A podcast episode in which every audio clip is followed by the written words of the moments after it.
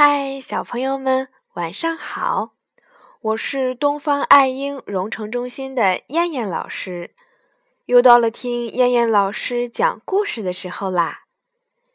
今天我们要听的故事名字叫做《熊爸爸一点儿也不傻》。狐狸阿姨病了，要去城里住院。临走前，他把自己的荷叶伞精品店交给了熊爸爸照看几天。熊爸爸知道狐狸阿姨是着急得病了。狐狸阿姨在一个很大的池塘边开了一个荷叶伞精品店，可是她的伞一把也卖不出去。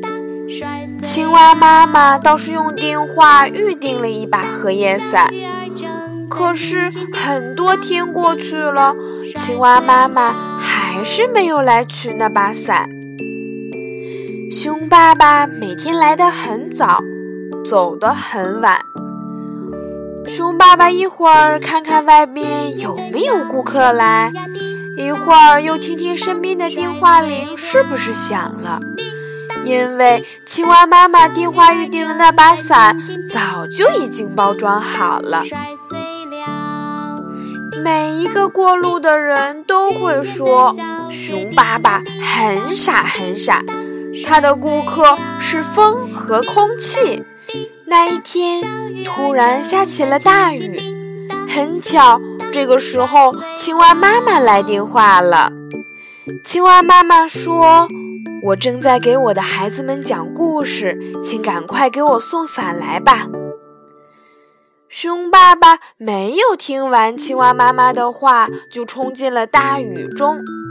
很快，他浑身就湿透了。他没有打伞，但他的胳肢窝下面夹着青蛙妈妈的雨伞。熊爸爸走了很多很多路。几乎沿着池塘走了一圈儿，因为这住着许多青蛙妈妈。他每走几步就要问：“青蛙妈妈在吗？”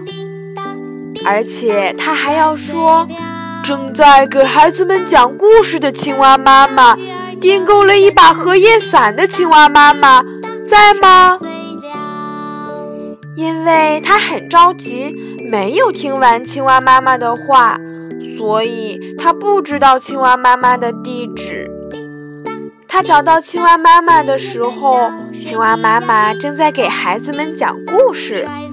这个故事讲不下去了，因为蝌蚪娃娃们要妈妈一边讲故事一边表演，但是青蛙妈妈却缺一把荷叶伞。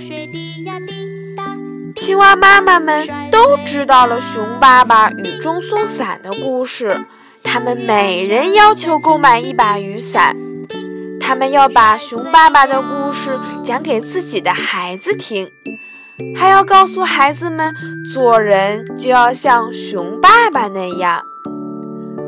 狐狸阿姨回来的时候，所有的雨伞都卖完了。最最聪明的狐狸阿姨说。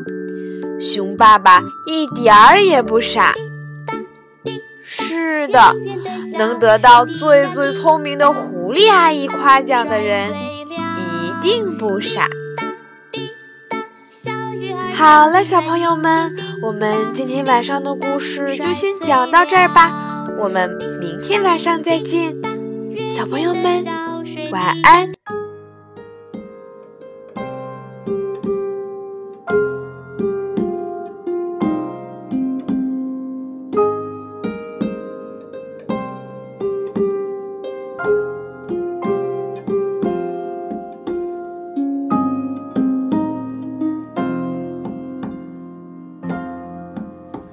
睡吧，睡吧小宝贝，太阳下山天色晚。睡吧，睡吧，小宝贝，好梦陪